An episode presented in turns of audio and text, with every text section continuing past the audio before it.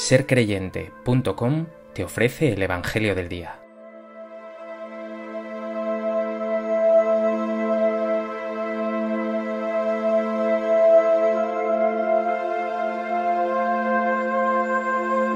Del Evangelio de Lucas.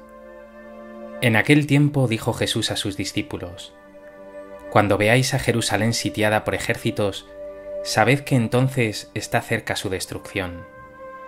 Entonces los que estén en Judea, que huyan a los montes. Los que estén en medio de Jerusalén, que se alejen. Los que estén en los campos, que no entren en ella. Porque estos son días de venganza para que se cumpla todo lo que está escrito. Ay de las que estén encinta o criando en aquellos días. Porque habrá una gran calamidad en esta tierra y un castigo para este pueblo. Caerán a filos de espada los llevarán cautivos a todas las naciones, y Jerusalén será pisoteada por gentiles, hasta que alcancen su plenitud los tiempos de los gentiles.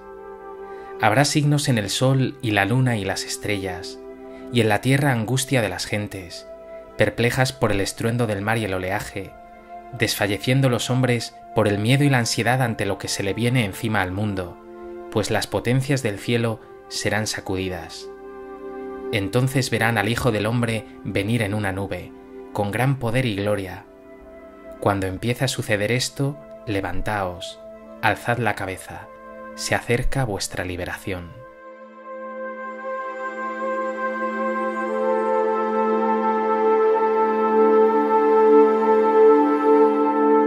Hoy es el antepenúltimo día del año litúrgico.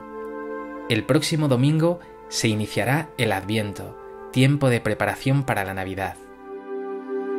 El Evangelio de hoy, inscrito en estos últimos días, insiste de nuevo en la ruina de Jerusalén, también en ese día final de la venida del Hijo del Hombre, expresado con un lenguaje apocalíptico. Un lenguaje que puede sonar dramático, incluso violento, pero en el que hemos de ver una clave, que el poder y la gloria están en Jesús. Y Jesús te dice, no temas, alza la cabeza, se acerca tu liberación.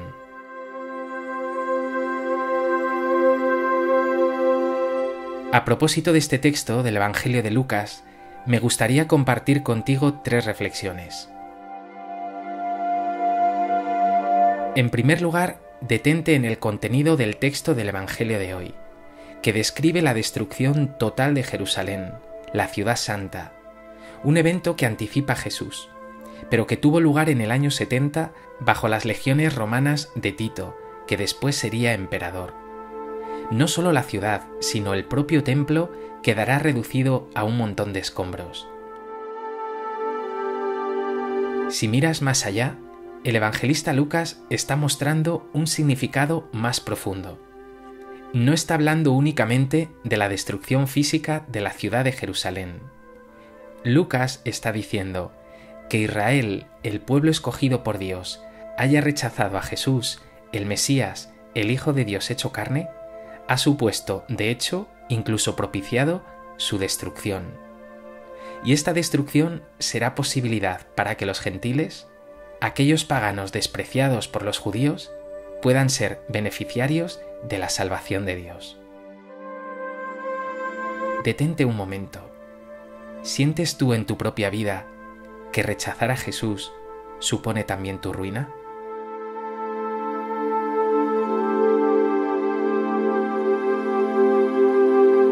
¿Eres capaz de imaginar tu vida sin Jesús?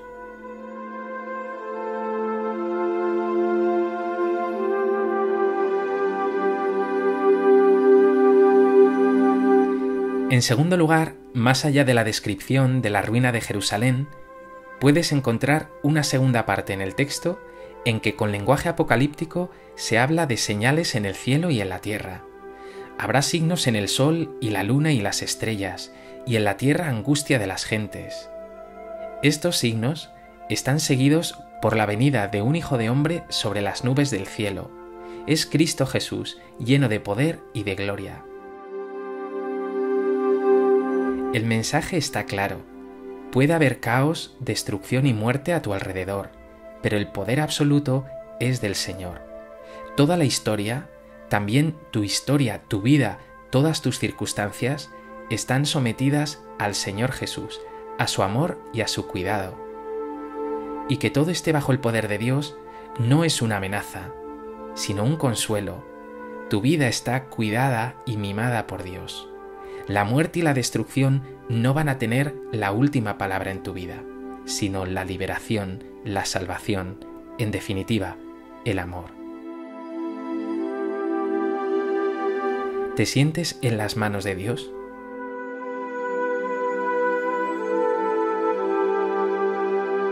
¿Experimentas continuamente su cuidado?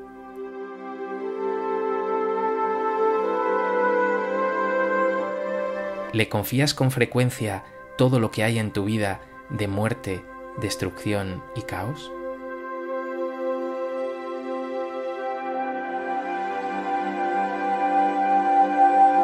En tercer lugar, fíjate en estas palabras de Jesús con las que concluye el texto. Levantaos, alzad la cabeza, se acerca vuestra liberación. Todos estos acontecimientos, toda esta destrucción y muerte, no pueden hacerte andar cabizbajo o triste. Jesús nos dice hoy, levantaos. Jesús te dice hoy, levántate, alza la cabeza. No te quiero postrado ni enredado en pensamientos negativos o de muerte. Lo tuyo es estar de pie y vivir con dignidad. Es más, la palabra te revela el desenlace. El final no es la muerte, el pesimismo, el caos o la destrucción. No y mil veces no. Tu final es la liberación, vivir libre, ser liberado por Cristo Jesús, amado hasta el extremo. Tu final es vivir integrado, en paz, feliz y pleno para siempre. Pues que este Evangelio de hoy, cuando se acerque el final de este año litúrgico, te recuerde que como cristiano no puedes ceder a pensamientos pesimistas o derrotistas. Hoy, con palabras de Taylor de Chardin, te digo, no te inquietes por las dificultades de la vida, por sus altibajos, por sus decepciones, por su porvenir más o menos sombrío. Quiere lo que Dios quiere. Ofrécele, en medio de inquietudes y dificultades, el sacrificio de tu alma sencilla, que pese a todo, acepta los designios de su providencia. Poco importa que te consideres un frustrado si Dios te considera plenamente realizado, a su gusto. Piérdete confiado ciegamente en ese Dios que te quiere para sí, y que llegará hasta ti aunque jamás lo veas. Piensa que estás en sus manos tanto más fuertemente cogido cuanto más decaído y triste te encuentres. Vive feliz. Te lo suplico, vive en paz. Que nada te altere, que nada sea capaz de quitarte tu paz, ni la fatiga psíquica, ni tus fallos morales. Haz que brote y conserva siempre sobre tu rostro una dulce sonrisa, reflejo de la que el Señor continuamente te dirige, y en el fondo de tu alma coloca, antes que nada, como fuente de energía y criterio de verdad todo aquello que te llene de la paz de Dios. Recuerda, cuanto te deprima e inquiete es falso. Te lo aseguro en el nombre de las leyes de la vida y de las promesas de Dios. Por eso, cuando te sientas apesadumbrado, triste, adora y confía.